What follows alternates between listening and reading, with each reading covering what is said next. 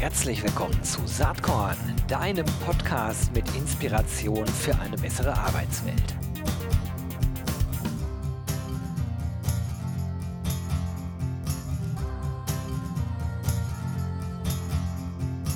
Hallo und herzlich willkommen zum Saatkorn Podcast. Äh, spannendes Thema heute. Also alle von euch, die sich in irgendeiner Form für Online-Assessments, für Matching, für Potenzialanalyse, für Feedback-Tools etc. interessieren, und äh, das dürften ja die meisten von euch sein, weil das Themen sind, die nicht so ganz egal sind im aktuellen Arbeitsmarkt, ähm, für all diejenigen äh, heute, glaube ich, eine spannende Folge. Ich habe am Start den Dr. Christian Montell, der ist Managing Director, Geschäftsführer von Eligo. Und Eligo steht für psychologische Personalsoftware äh, mit all dem, was ich eben erwähnt habe im Paket. Herzlich willkommen, Christian. Danke dir, Gero. Schön hier zu sein. Ich freue mich äh, auch total, dass du dabei bist, denn ich habe ja hier bei Saatkorn immer mal wieder oft Startups am Start und äh, es gibt ja eine regelrechte Explosion an Startups in diesem Feld. das war bei uns so. mal mit den Startups. Ganz genau. ein bisschen länger am Start, ja. Und das finde ich halt interessant, ähm, ähm, ohne jetzt auf den äh, Startups rumzubashen. Ich bin ganz begeistert, dass wir so eine HR-Tech-Szene inzwischen auch in Deutschland haben, die wächst und gedeiht. Das ist super, glaube ich, für alle seid ihr doch äh, beileibe kein Startup mehr. Ne? Euch gibt es schon 24 Jahre. Und ich oh glaube. Mann, jetzt komme ich mir noch älter vor, ja. ja, aber, aber das ist ja immer die Frage, wie jung man sich fühlt, auch als Firma. Und das ist vielleicht auch die Überleitung. Und du bist auch schon, schon lange am Start, du bist aber nicht Founder. Wie ist denn Eligo eigentlich entstanden? Und seit wann bist du Geschäftsführer und wie ist das gekommen?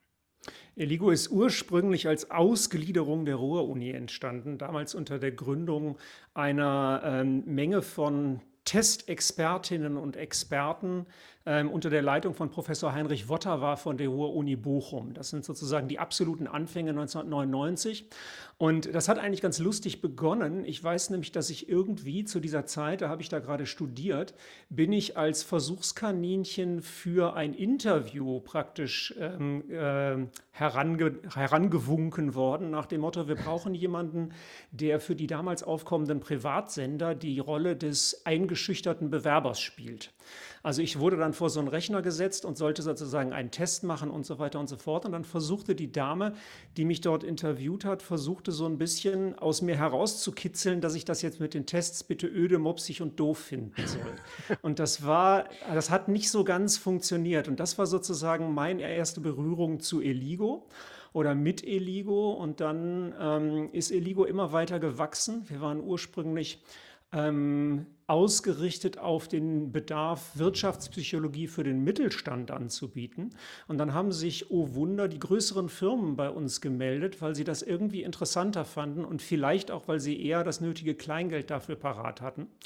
Und ähm, so wurde das dann schrittweise immer größer. Und irgendwann 2000 Eins bin ich nach Berlin gegangen und ähm, habe glücklicherweise mein Office von Eligo mitnehmen können. Und dann wurde das mit der Zeit immer größer, immer größer, immer größer.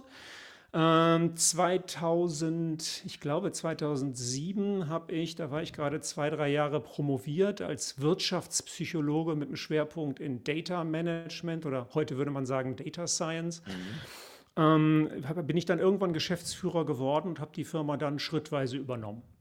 Cool, toller Weg und äh, im Grunde genommen aus der Wissenschaft eigentlich äh, in, in die operative Geschäftsführung gewechselt. So kann man ja deinen Weg eigentlich beschreiben. Ne? Ja, und jetzt versuche ich aus dem Operativen wieder rauszukommen, genau. Nein.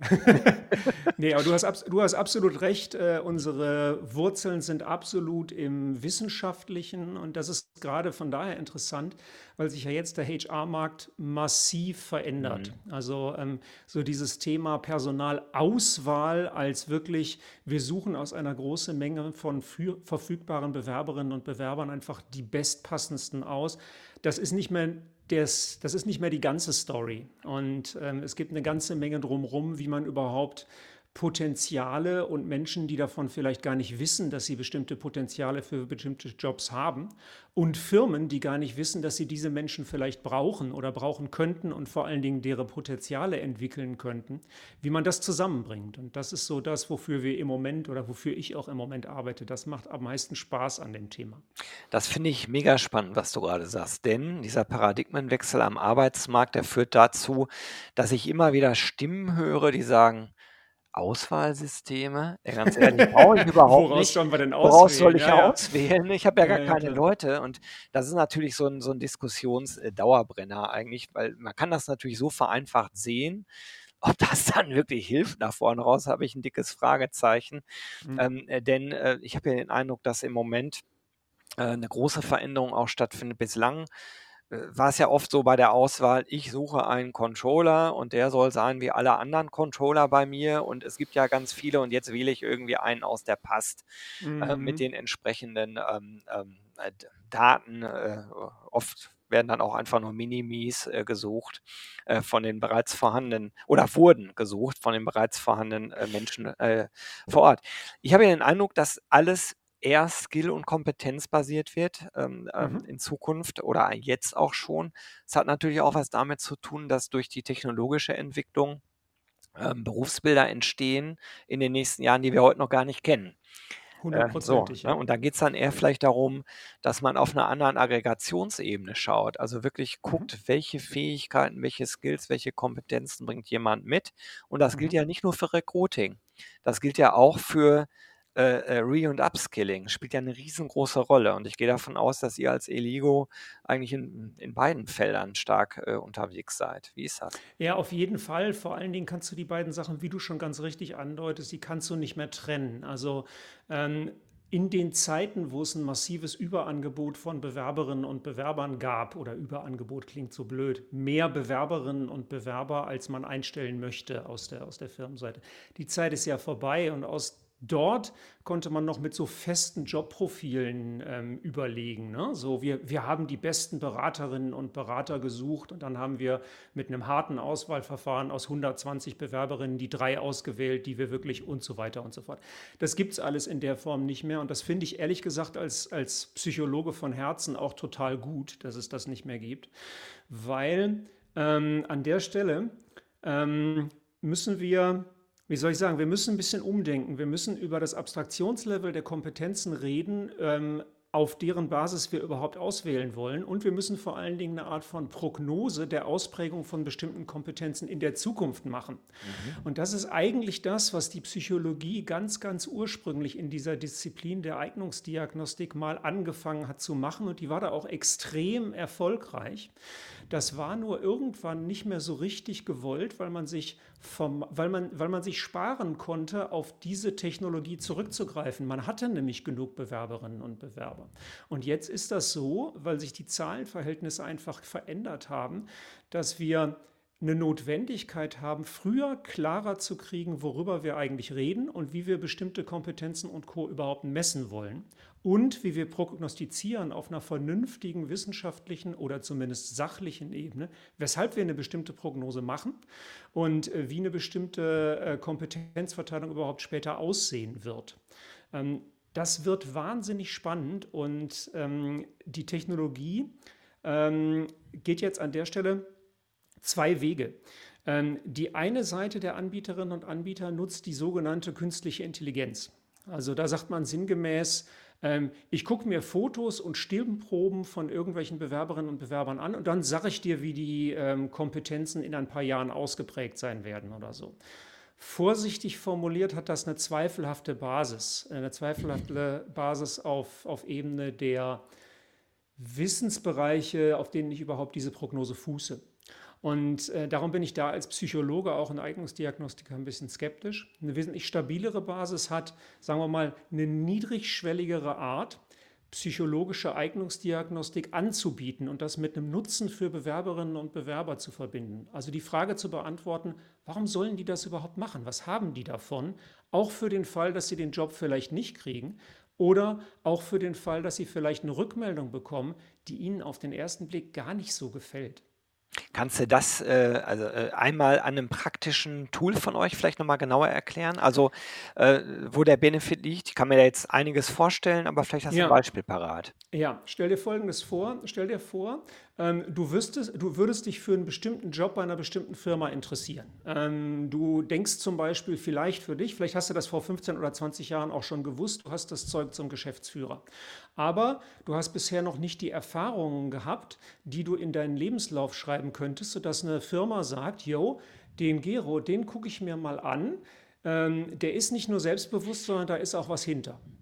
Und jetzt stell dir vor, du könntest an einer bestimmten, an einer bestimmten Thematik, also nehmen wir jetzt zum Beispiel an Media Management oder irgendwas in der Richtung, hättest du die Möglichkeit für dich selbst herauszufinden, stimmt denn mein Gefühl, dass ich eigentlich der geborene Geschäftsführer für den Mediabereich bin? Und das könntest du herausfinden und du wüsstest, egal wie du das machen würdest, ob du das besonders gut machst oder schlecht machst oder was auch immer, dann spricht danach so ein Christian Montel mit dir oder vielleicht auch nur ein Computersystem und gibt dir ein eine, eine schriftliche Rückmeldung dazu, wie deine Ergebnisse so waren und sagt dir, wie passt du eigentlich zu so einem klassischen Anforderungsprofil für einen Geschäftsführer im Medienbereich. Und dann kannst du auf Basis dessen, was dich eigentlich an Job interessiert, kannst du gucken, na, an welchen Stellen habe ich mich richtig eingeschätzt, an welchen Stellen war ich vielleicht ein bisschen zu positiv unterwegs und was kann ich an, welchen, an welchen Stellen überhaupt noch an Kompetenzen aufbauen, damit ich mich in genau diese Richtung entwickle. Und jetzt musst du sagen, wie sich das für dich anfühlt. Also, weil das Ding, was ich häufig mitbekomme von Bewerberinnen und Bewerbern ist, die gehen mit einem stereotypen Gefühl, was die andere Seite haben möchte, in die mhm. Bewerbungsprozesse rein, sind dann enttäuscht, wie unflexibel das Ganze wird, aber sie gehen auch, ich sage mal, mit so einem Feintuning ihres Bewerberprofils in die ganze Situation rein, wo sie auch nur ein Stereotyp von sich präsentieren. Und mein Appell bei der ganzen Geschichte ist, lasst uns bitte auf die Ebene zurückkommen, dass uns der Gero sagt, was ihn wirklich, was ihm wirklich Freude macht an seinem Job, was er sich vorstellt und so weiter, weil er keine Angst haben muss, dass die andere Seite dann sagt, ach Mist, der hat gesagt, er steht nicht so gerne früh auf. Na, das ist ja nichts für uns. Ich finde äh, das super, was du gerade sagst. Es ist auch lustig. Äh, wir nehmen heute montags auf und ich hatte gestern sonntags ein ganz langes Gespräch äh, privater Natur mit einem mit einem äh, Nachbarn, der 20 Jahre jünger ist als ich, der gerade in so einer Jobkrise ist. Und dessen Problem ist, er weiß zwar ungefähr, was er will, aber er mhm. sagt, das will aber keiner hören. Vermeintlich. Äh, das, das war ja genau das Gespräch, das, was ne? beim, bei meinem Sonntagmorgens Café im Café neben mir stattfand. Genau das gleiche. Also mhm. genau das gleiche Ding. Ja, erzähl Und, mal. Ja, ja, ich wollte eigentlich nur kurz sagen, ich glaube, dass, äh, dass, die, dass äh, der Bedarf sehr, sehr groß ist auf beiden Seiten, sowohl mhm. auf Bewerberseite als auch auf Arbeitgeberseite eigentlich offener zu denken. Und ich glaube, dass sich beide Seiten sehr schwer damit tun.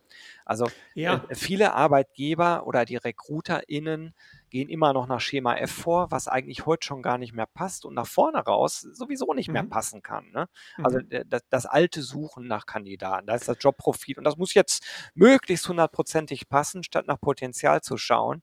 Und die Bewerber, die bilden sich halt auch so ab, dass es möglichst passt und erzählen so halbwahre Geschichten, die man ja. schnell dann äh, als Halbwahrheiten auch entlarvt, statt einfach ja. zu sagen, ja, bestimmte Dinge kann ich, bestimmte Dinge nicht, aber für euch könnte ich mit folgenden äh, Kompetenzen einen Mehrwert schaffen. Ne? Ich bin so froh, dass du das sagst, weil das, das, weißt du, das ist so ein bisschen wie beim Online-Dating, glaube ich, an manchen Stellen. Ähm, die Leute denken, dass die andere Seite Stereotype will und präsentieren diese Stereotype. Und dann hast du diese tragische Situation. Es kann dann irgendwie sein, dass sich eine Frau, die, was weiß ich, nehmen wir das Standardstereotyp, die immer Sorge um ihr Gewicht hat, ähm, denkt die ganze Zeit, ich bin ein bisschen zu schwer. Und der Mann auf der anderen Seite hat aber nie Gelegenheit gehabt zu sagen, das stört mich nicht, ich finde deine Hände und deine Stimme total toll. Mhm. Und weil die beiden sozusagen gar nicht wissen oder gar nicht so weit kommen, dass sie darüber reden konnten, reden die im Grunde genommen aneinander vorbei.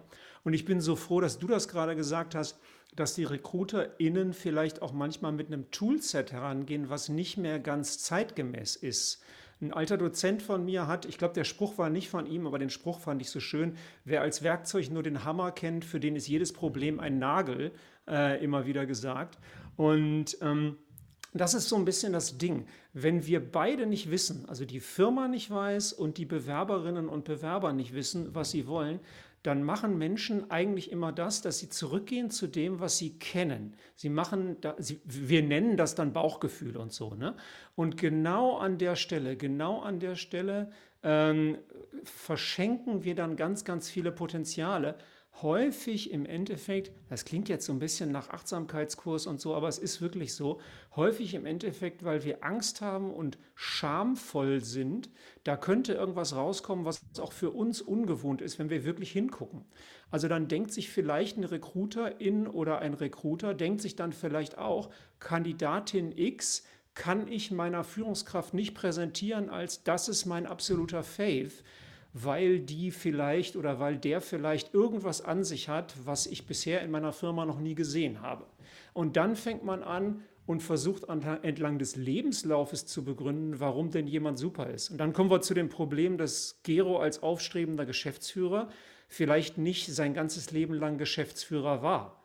Und darum kann er das nicht in seinen Lebenslauf schreiben und so weiter und so fort. Und darum ja, ich, ich, bin manchmal auf eine etwas nervige Art und Weise vielleicht auch schon so ein bisschen begeistert von dieser Technologie, dass wir, wenn wir früh drauf gucken, worum geht es eigentlich? Weißt du, ich habe ich hab, ähm, in einem Projekt von mir, habe ich eine super einfache ähm, Abfrage gemacht.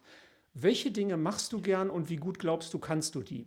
Das schätzt du auf so einem ähm, zweidimensionalen Diagramm ein. Da positionierst du dann wirklich so Punkte, da steht dann irgendwie was weiß ich, wenn, wenn, wenn es da um ProgrammiererInnen geht, dann geht es um C++-Programmieren oder so. Dann sagen die halt, macht mir total viel Spaß, kann ich aber nicht so gut.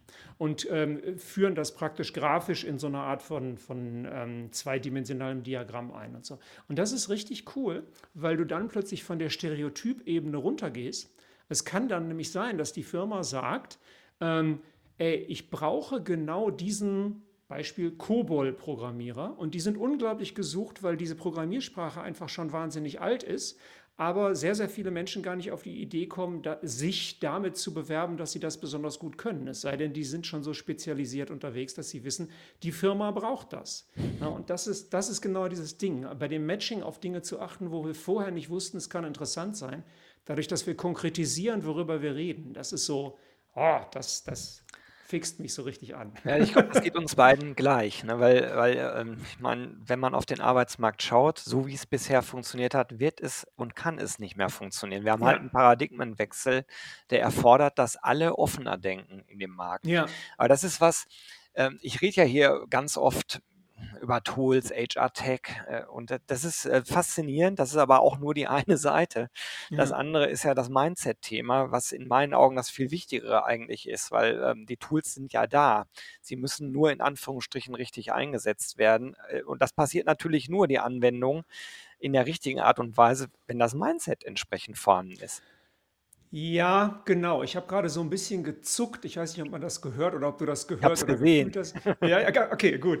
Äh, ich ich habe so ein bisschen gezuckt, als du gesagt hast, die Tools sind ja da, weil ich sofort dachte, ja, die Tools sind da, das stimmt. Aber was nicht, was manchmal fehlt, ist der Mut, wirklich konsequent diese Sachen auch einzusetzen mhm. oder wirklich diese Sachen komplett zu nutzen, weil das erfordert dann, dass du dich massiv mit dir selbst, mit dem anderen auseinandersetzt, aber auch mit den Sachen, wo du selbst noch nicht weißt, wie du es machen sollst.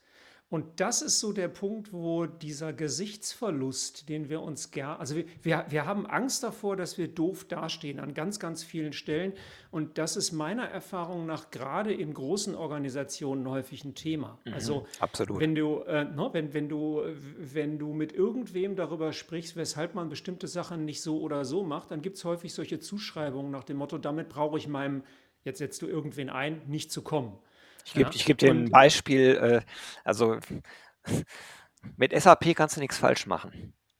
Und wir wissen, dass das nicht immer die beste Lösung ist äh, für, für die Herausforderung, aber ist halt so etabliert, dass man immer sagen kann, nach bestem Wissen und Gewissen, wir haben alles analysiert, das haben wir gemacht, Klammer auf, machen ja tausend andere auch, Klammer zu, also muss es irgendwie der richtige Weg sein. Statt ja. so mutig zu sein, dass man sagt, ich will den bestmöglichen Weg, das bestmögliche Tool, die bestmögliche Vorgehensweise für uns finden kann SAP ja. sein, kann auch was anderes sein, ne? Aber, ja. aber sozusagen dieses auf Nummer sicher gehen, diese Risikoaversion, die ist ja in der äh, in, gerade im Personalbereich, finde ich, zu weit verbreitet. Wir müssen unternehmerischer denken, ist meine Meinung. Aber äh, da will ich jetzt gar nicht so ewig lang drüber diskutieren. Mich interessiert eigentlich eher aus einer Eligo-Perspektive.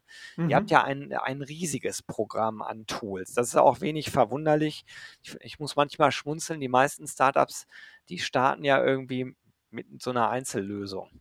Ja, Und ja, ja. so Einzellösungen ist gut, wenn man irgendwo startet, aber meistens braucht man ja schon äh, eine größere Landschaft äh, an, mhm. an Systemen, äh, die man irgendwie einsetzt, um wirklich so eine Philosophie, über die wir ja gerade eigentlich reden, mhm. umsetzen zu können. Ähm, und wenn man bei euch so schaut, äh, ich, ich, ich bin gerade auf der Website, die werde ich natürlich in den Shownotes verlinken. Da ist im Grunde genommen von Online-Assessments, Development Center, Potenzialanalyse über äh, Management-Audits äh, äh, bis zum Führungskräfte-Feedback, Interview-Leitfäden, mhm. Cultural Fit, da ist alles Mögliche mit dabei. Ne? Ja, das ist im Grunde genommen das ganze Telefonbuch der Wirtschaftspsychologie jetzt. Ne? Also mhm. genau da, oder beziehungsweise der ganze Katalog der Wirtschaftspsychologie. Das ist ja total hippes Thema, allein schon wegen des Namens der Disziplin, aber da stehen genau diese Sachen eben drin. Ne?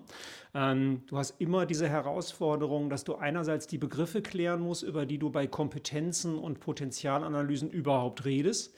Das ist erstmal eine Sache, die von Auftraggeberin zu Auftraggeber äh, immer wieder unterschiedlich sind und auch von den verschiedenen Jobprofilen, über, über die du redest.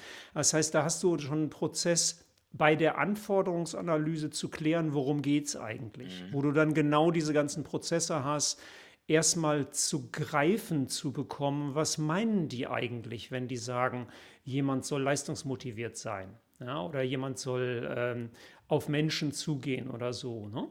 Und ähm, dann hast du natürlich ähm, das Thema Kultur spielt immer eine Riesenrolle, insbesondere je stärker oder je weniger klar du in der Definition der Begriffe bist. Das ist auch ein Thema, ähm, das zwiebelt mich ehrlich gesagt schon seit ich das Ganze mache. Du, du merkst dann immer, wenn es eigentlich eine Machtfrage ist, wer definiert, was wir in dem Laden brauchen, dann kriegst du eine gewisse Form von Starre in die Organisation, weil du eben dieses Ding, worüber du nicht reden darfst, ähm, kannst du dann damit auch nicht anpacken und dann greifen die Leute auf die Stereotype zurück, die sie im Kopf oder auch im Herzen haben.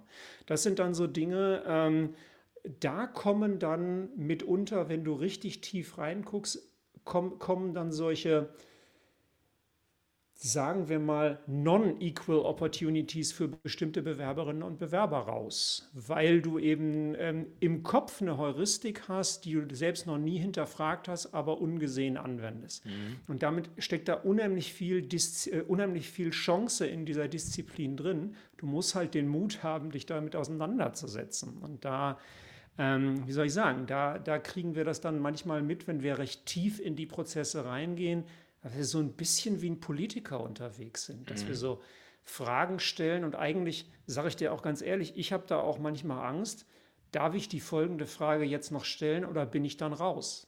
Weil das so unangenehm für mein Gegenüber ist, bestimmte Fragen zu stellen. Das ist natürlich äh, das verstehe ich. Knifflig. Das verstehe ich sehr gut. Das ist ja immer die Frage ähm, als Dienstleister, wie weit du im Grunde genommen gehst. Das erleben wir äh, bei, bei Embrace, der Firma, die, die ich äh, leite im Employer Branding Prozess halt oft ich sage, ja, ja ihr solltet euch eckiger, kantiger darstellen, aber, mhm. aber wie, wie authentisch darf es denn sein, so ungefähr? Ne? Und ja, oh ja, oh ja, ja, ja. Das kannst du ja. dir vorstellen, da kommst du auch schnell an solche Bereiche rein, äh, ran, äh, die du, äh, glaube ich, äh, in eurem Geschäftsmodell halt auch spürst. Ne? Also da ist, ja. da ist eine tiefere Wahrheit, aber, aber will man die überhaupt sehen? Aber wie, wie, ja, macht, wie macht ihr das? Dann. Genau, wie macht ihr das? Also geht ihr dann rein und, und, und, und klärt das am Anfang mit dem Kunden? Wie, wie, äh, wie hart darf es denn werden? oder, oder wie läuft der Prozess da? Nee, das, das spürst du tatsächlich im, im Tun. Also wir haben mhm. immer einen sehr, sehr ähm, guten sachlichen Anpack, sag ich mal, für die verschiedenen Projekte, die wir machen. Weil es ist ja, das ist ja eine Frage, das redet, da redet noch jeder sehr, sehr gerne mit dir drüber, um was es bei einem bestimmten Job, der in Frage steht, ähm, überhaupt geht. Oder in welche Richtung sich jetzt beispielsweise das Führungskräfteprogramm in Zukunft entwickeln soll. Ähm, das heißt, da hast du sehr, sehr viele sachliche Erwartungen und dann ähm, sprichst du meistens mit einer Gruppe ähm, aller Beteiligten, wenn das irgendwie möglich ist, ähm, kriegst du verschiedene Sichtweisen auf das Thema mit. Und da sind unsere Beraterinnen und Berater dann fast in so einer Moderatorrolle unterwegs. Also wir haben da natürlich, wir haben da viel Expertise, aber wir haben da erstmal an der Stelle wenig Meinung, weil das Mandat es ja eigentlich nicht hergibt. Ne? Es ist ja so, wir sind ja da, um den ähm, Auftraggeberinnen und Auftraggebern genau diese Frage, die du gerade äh, gestellt hast, zu beantworten. Und ähm, ja, dann, dann sind wir in so einem Gruppenprozess da, gucken uns immer die sachliche Seite an und versuchen dann auch gleichzeitig die rein psychologische Seite. Finden Sie solche Personen überhaupt am Markt? Und wenn nicht, an welcher Stelle können Sie Kompetenzen nicht voraussetzen, aber systematisch entwickeln, wenn das, an, wenn das Profil der Bewerberin oder des Bewerbers den Anfang dafür, die Initialzündung hergibt?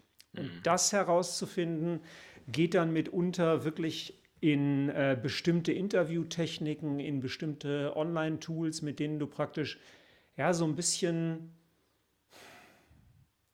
Grundlagenforschung ist das Falsche, wo du so nach ersten Hinweisen dafür suchst, dass eine bestimmte Kompetenz da sein könnte. Mhm.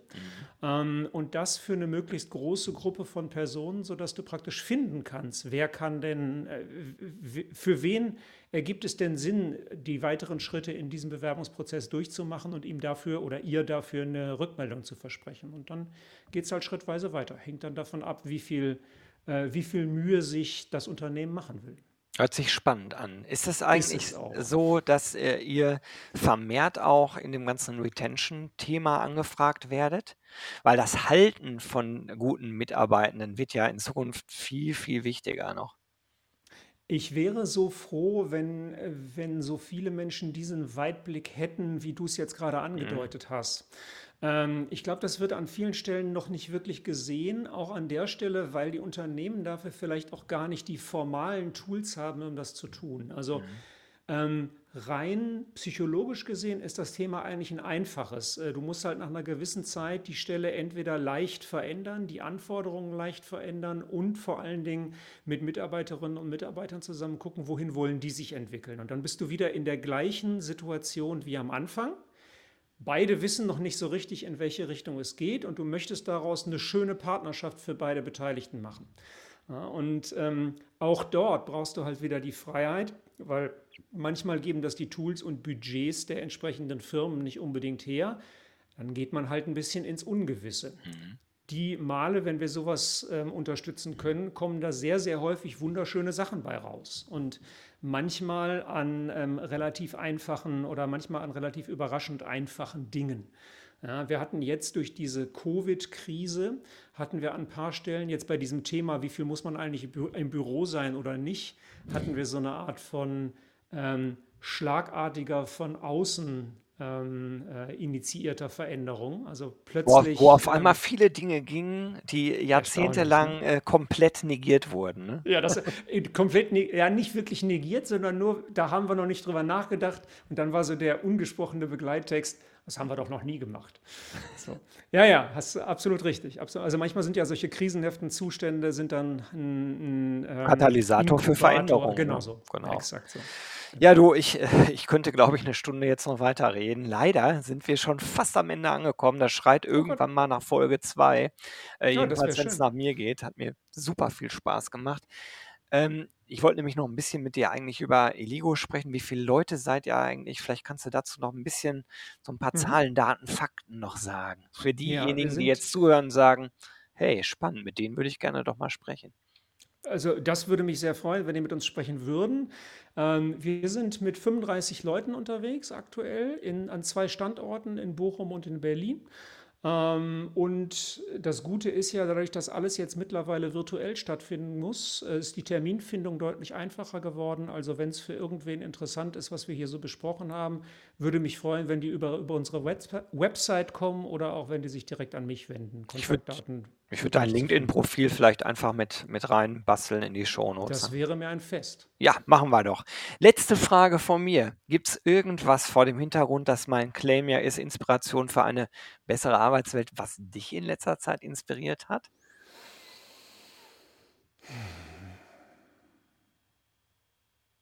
Ja. Ähm,